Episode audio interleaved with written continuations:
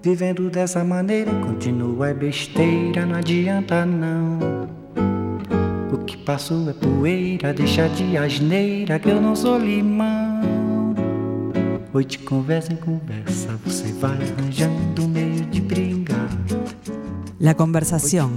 Hoy conduce José Miguel Onaindia. Parece até que o destino uniu-se com você só pra me maltratar. ¿Qué tal? Buenos días, ¿cómo están?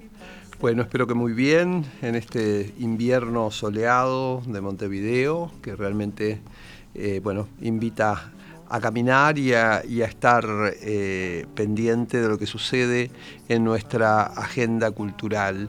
Este fin de semana, el viernes 4 de agosto, tuvo la gala inaugural, un ciclo que cumple su décimo año, que es la escena vocal. La escena vocal es un ciclo eh, que promovido por la Sala Verdi de la Dirección de Cultura de la Intendencia de Montevideo y que cuenta con la curaduría de María Julia Camaño, que se inició hace eh, ya 12 años, porque hubo dos años eh, porque por la pandemia tuvo que eh, suspenderse, pero esta es su décima edición y a partir de, de la primera, que fue en el 2012,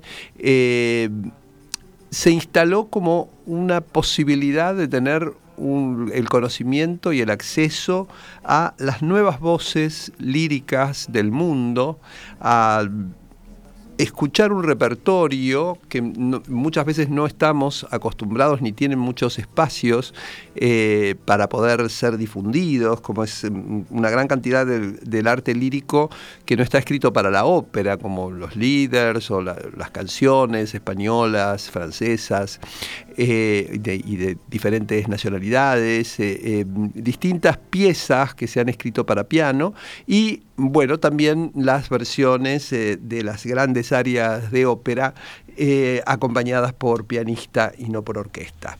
En esta oportunidad mm, hubo una gala lírica el viernes pasado que contó con el conjunto de los eh, cantantes extranjeros invitados a esa, a esa gala.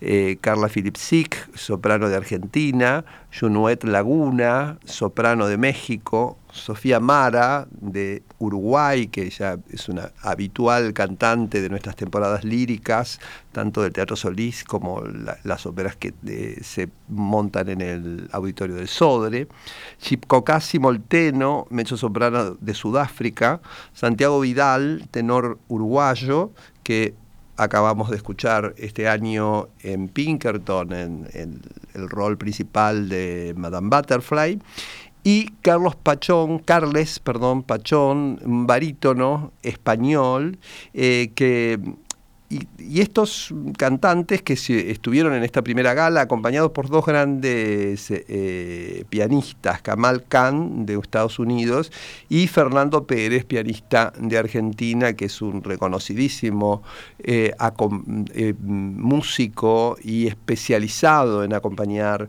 a cantantes que, gracias, por suerte, tenemos la la posibilidad de acceder a su arte eh, con cierta frecuencia.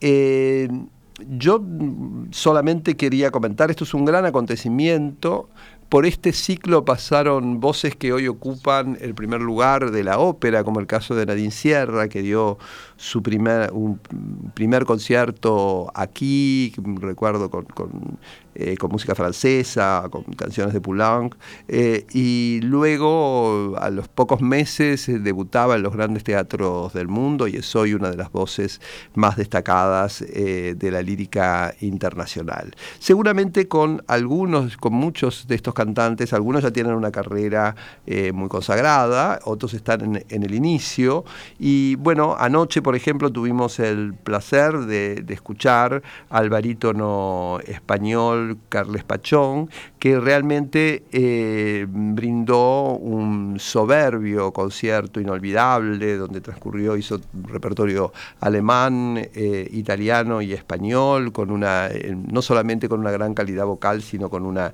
estupenda interpretación escénica, con bueno, la, compañía del maestro Fernando Pérez, que realmente eh, este, bueno, creo que va a, ser un hito dentro de la vida musical eh, de, Montevideo y de Uruguay.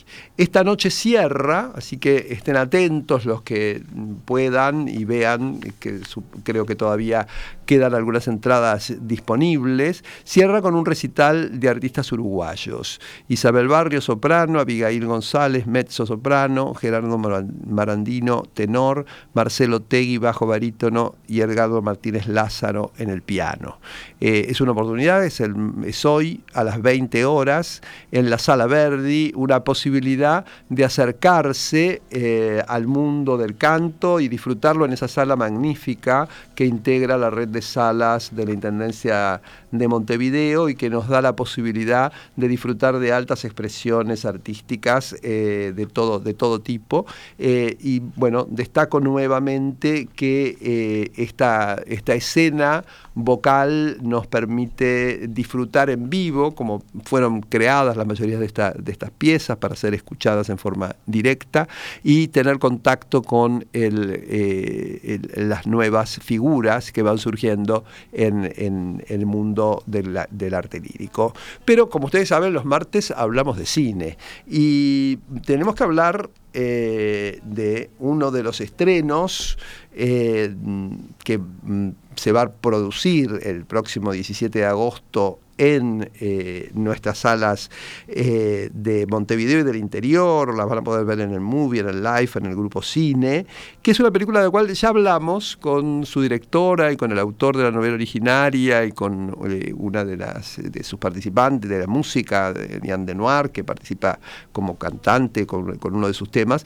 me estoy refiriendo a la uruguaya de Ana García Blaya. Ana está en línea. ¿Qué tal, Ana? ¿Cómo estás?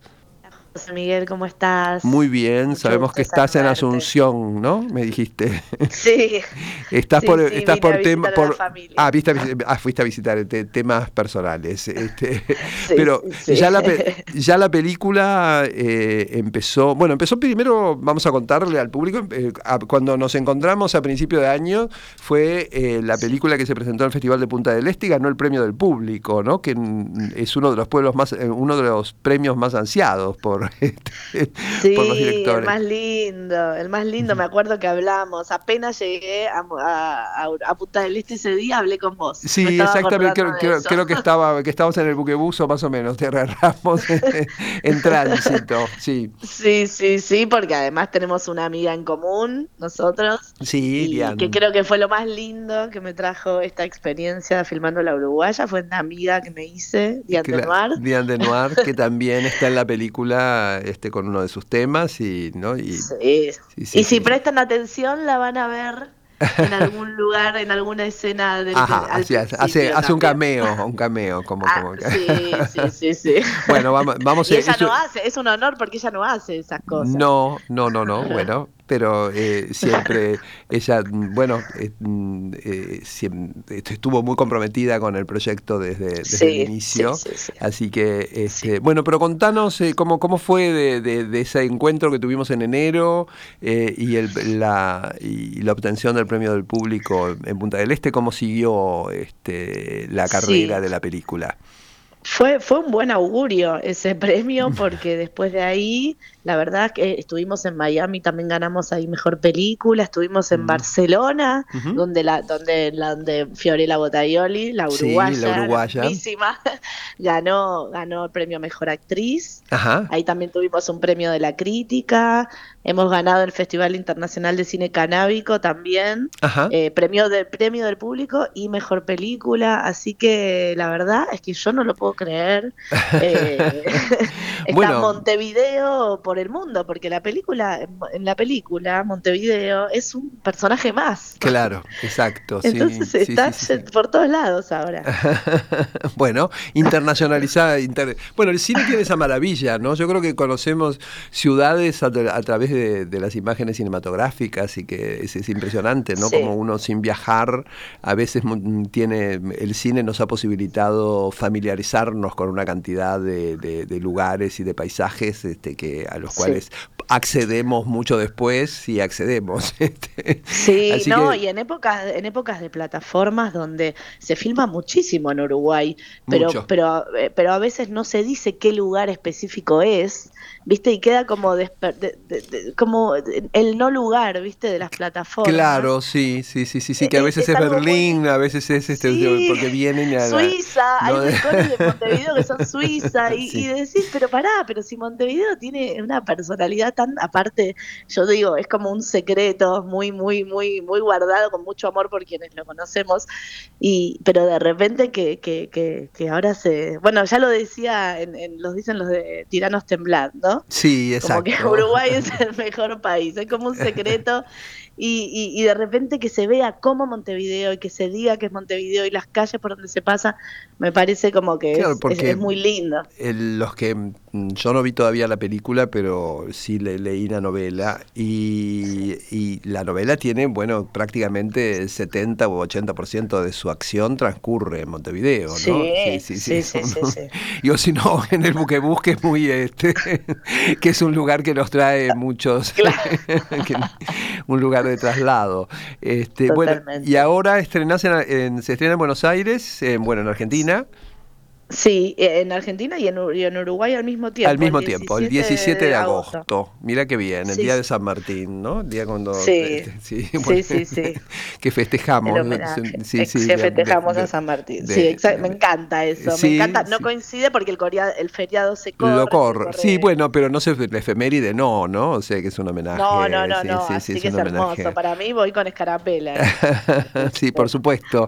Pero, bueno, entonces ah, estás con esta, mm, bueno, este, este adrenalina eh, previa a la, al, estreno y al, bueno, a la entrega, ya con, todo este recorrido, ¿no? Que es muy importante señalarlo y que la audiencia sepa. Ya es una película que llega a salas reconocida internacionalmente en lugares y en festivales de muy diferentes características, ¿no? Porque realmente, o sea, todos los que nombraste son festivales que tienen organizaciones y públicos muy distintos y donde van películas también muy grandes. De repente esta película es una película chiquita que no esperaba un estreno, le están dando un tratamiento, la película fue comprada por Disney y, le están dando un tratamiento de, película, de repente, de, película mainstream. Entonces es rarísimo para mí eso. En mi primera película no viví esta, esta posibilidad que no tiene el cine independiente de difundir y de, y, de, y de la prensa y de todo eso que se le está dando ahora a la uruguaya, entonces me, parece rarísimo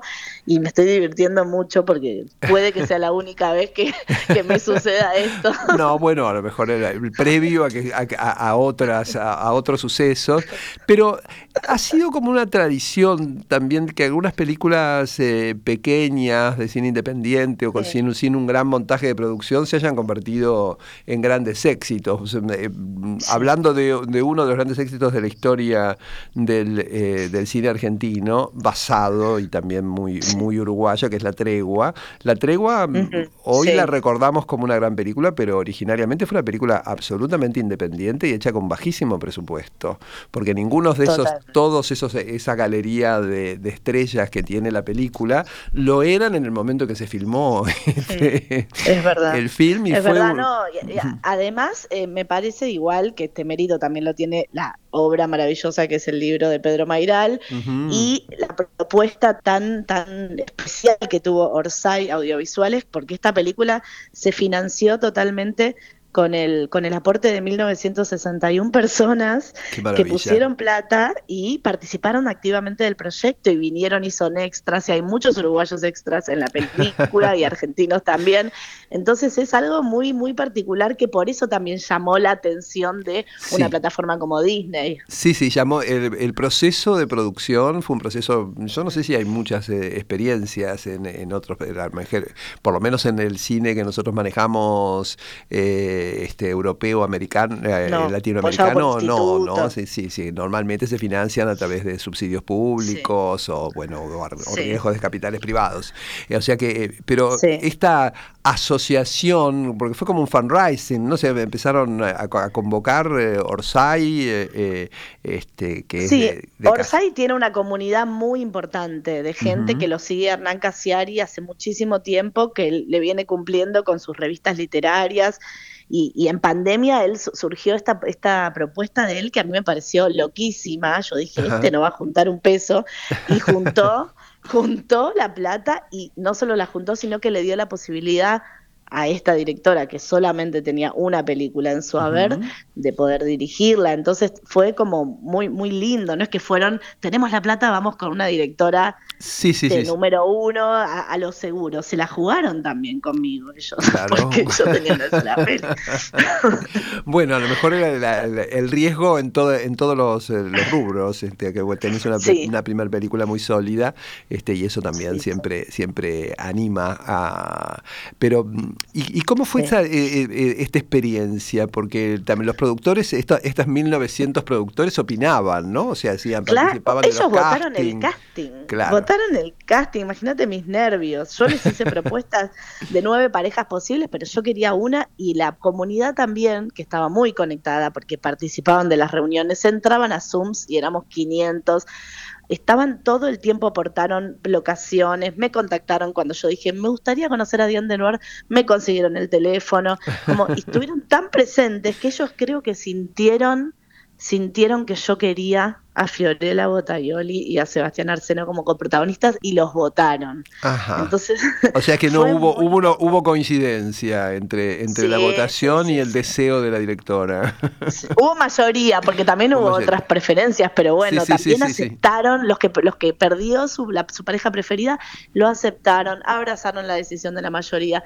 Fue como un ejercicio democrático muy lindo y de consenso también. Qué interesante, ¿no? Porque es un procedimiento absolutamente eh, infrecuente, ¿no? Porque en general, eh, eh, bueno, el casting es casi una especialidad y es una decisión muy personal del, del director, ¿no? Este, bueno, acá, sí, para mí, para mí fue un ejercicio muy lindo de, yo siempre digo, de, de, práctica horizontal en un medio que siempre fue muy verticalista. Sí. Entonces fue una cosa muy participativa y a mí al contrario de lo que todo el mundo me decía, uy, con tanta gente opinando te vas a volver loca, al revés, me contuvo y me sentí acompañada en cada una de mis decisiones. Entonces me parece que el ejercicio de hacerlo horizontal, por supuesto que hay decisiones que hay que tomar en un momento y los toma la directora. No, por supuesto, sí, sí, sí, sí, Hablando con su jefa de, producción y de, asistente de dirección, pero, pero en general todos la participación fue 100% positiva para mí. Eh,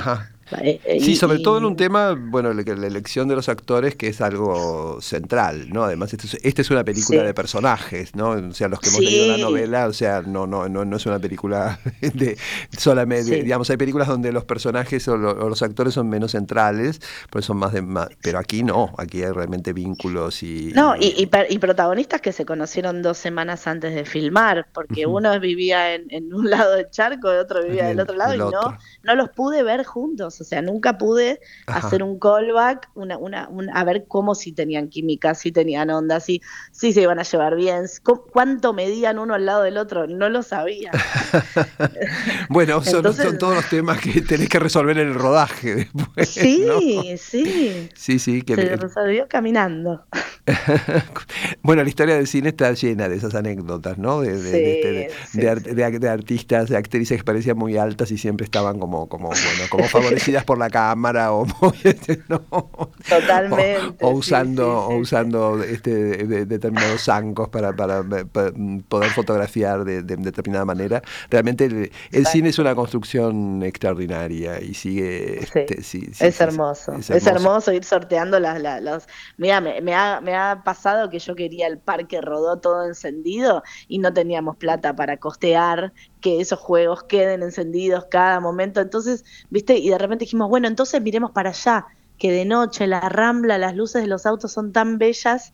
Y bueno, y ahí y dimos vuelta a la cámara y fue, y para algunos, qué sé yo, para el jefe, para el productor era, no, no tenemos el parque rodó encendido, qué, qué, qué tragedia. Y yo decía, bueno, no se puede, vamos para allá, miremos para allá. Y y nada, y todos los lugares son como hermosos de, ser probados, así que bueno, hay que eso, no, no hacerse mala sangre con esos inconvenientes que son miles. Son miles, sí, sí, pero eh, Montevideo tiene una fotogenia bastante especial para, para el cine, ¿no? O sea, hay, hay, muchas vistas y, digamos, uno a veces, este, eh, yo he recorrido con, con una amiga que es directora de arte, Cristina Nigro, este, em, hemos ido ahí, a veces paraba en una esquina y decía, mira, acá podría tirar la cámara y no, hay, no hace falta hacer nada este, de arte porque, porque esto da la década del 40, ¿no? sé hay como muchos espacios que son muy, este, que, que tiene, por, por, eso yo creo que vienen muchas eh, plataformas y que no, determinan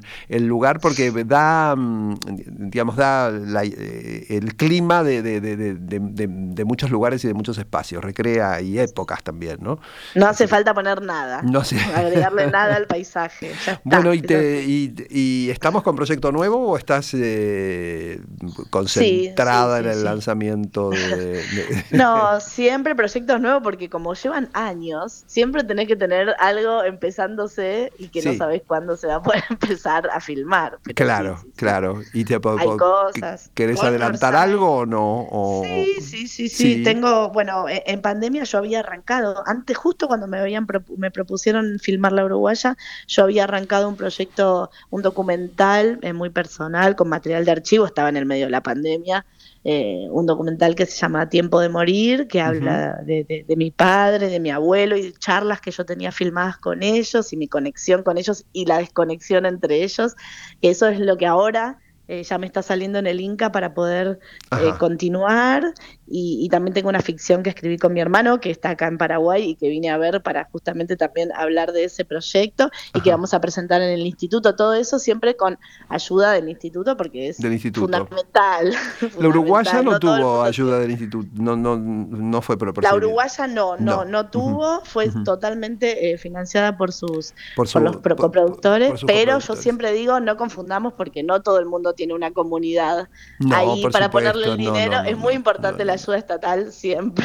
No, el fomento del Estado es imprescindible para todas las cinematografías, este, aún para Hollywood, porque siempre, siempre están, eh, siempre se, está eh, un poco el leitmotiv de que los americanos no ayudan a su cine y tienen muchísimas formas de mm. ayudar, que no son la ayuda directa de los eh, de los sistemas europeos y, latinoamericanos, pero, pero que sí, es necesaria para mantener una industria, tener los fondos de fomento y que que, haya un Estado que se comprometa con la Totalmente, porque mucha, mucha gente participa de esto. Mucha, no solo quienes filman, sino quienes realizan cosas para el rodaje, quienes alimentan a la gente que, filma. O sea, hay un montón.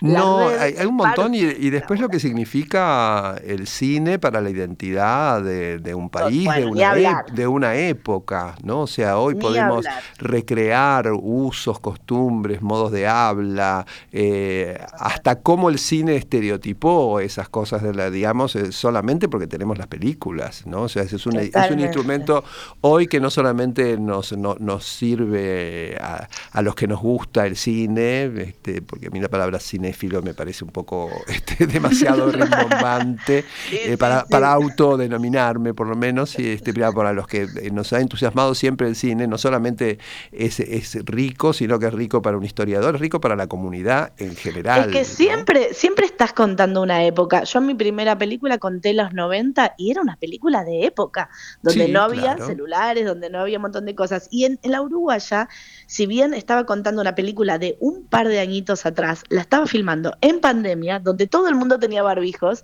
y yo tenía que tratar de que no se vieran barbijos porque estaba mostrando una época sin barbijos. Sin barbijos, sí, sí. No, y algunas cosas de, la, de la novela ya no están vigentes, digamos, ya son pertenecen un poquito al, pasado también, o sea que hay una recreación permanente, ¿no? Aún el cine más fugado de la realidad, etcétera, se recrea un, momento, una forma, bueno, formas de actuación, formas de habla, visiones, etcétera, y lo que significa lo que vos dijiste, ¿no? O sea que el, cómo se difunde un país, cómo, cómo reconocemos, yo creo que el puente de San Francisco Francisco todo el mundo lo, conoce, aunque nunca haya ido a San Francisco, porque lo, vimos, lo hemos visto en cuanta serie y, película este, norteamericana, hemos visto las corridas de autos y las persecuciones, etcétera. Entonces son, lugares que, que, son más conocidos aún que lugares que transitas todos los días, ¿no? Entonces más, más reconocibles. Así que el valor... Y ahora la Playa Ramírez. La Playa Ramírez va a ser reconocida, vamos a tener eh, acá, bueno, entonces vamos a, y te dejamos con eh, disfrutar de tu hermano y de, este, esta y de estos días en, Asunción, que calculo que debe estar bastante más este cálido que, que Montevideo. Eh, así que bueno, te dejamos y bueno, invitamos al público a que la semana que viene, a partir del 17 de agosto, puede ver en el movie, en el live, en el grupo cine y en, y en muchas salas del interior del Uruguay, la Uruguaya, película basada en la novela de Pedro Mairal y dirigida por Arna García Blaya. Muchísimas gracias, Ana, por, por, la charla. Un abrazo y estaremos pronto, eh, nos veremos pronto por aquí. Gracias, José Miguel, un beso enorme. Un beso enorme, gracias. Gracias por difundir. Chao, chao. Hasta luego.